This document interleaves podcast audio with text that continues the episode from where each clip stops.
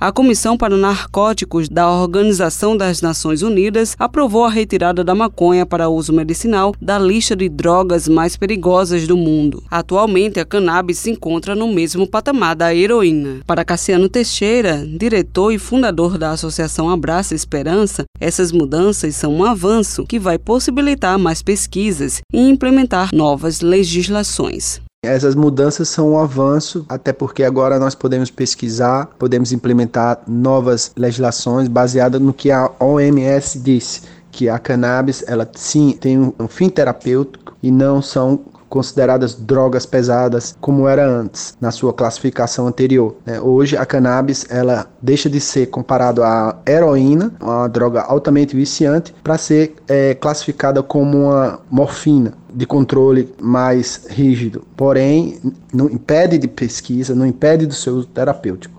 A Abraça Esperança é a única associação autorizada a cultivar, produzir e fornecer medicamentos à base da maconha. Cassiano Teixeira ressalta as pesquisas que estão sendo realizadas sobre o uso da cannabis no tratamento de diversas doenças. Hoje temos mais ou menos 17 pesquisas em andamento. Algumas já finalizaram e os relatórios estão sendo feitos. Na UFPB temos pesquisa com autismo, é, na UFMA temos pesquisa com microcefalia, na, em Santa Catarina temos é, uma pesquisa com Covid, a pandemia hoje está sendo alvo para a gente pesquisar.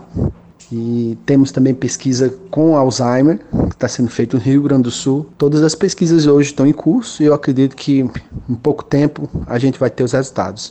Suzy Araújo faz parte da Liga Canábica, que é uma associação paraibana em defesa da cannabis medicinal e também usa o óleo da maconha para tratar o filho autista. Ela, que também tem pós-graduação nessa área, fala sobre sua experiência.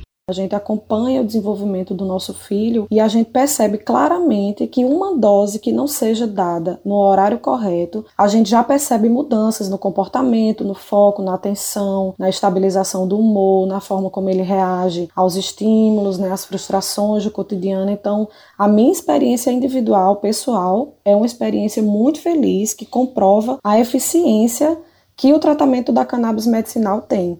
E junto à Liga Canábica, eu também tenho a oportunidade de acompanhar outras famílias, outras pessoas que com o uso do óleo da cannabis, elas vêm adquirindo mais qualidade de vida, mais condição de saúde, mais dignidade humana. Cibele Correia para a Rádio Tabajara, uma emissora da EPC, empresa paraibana de comunicação.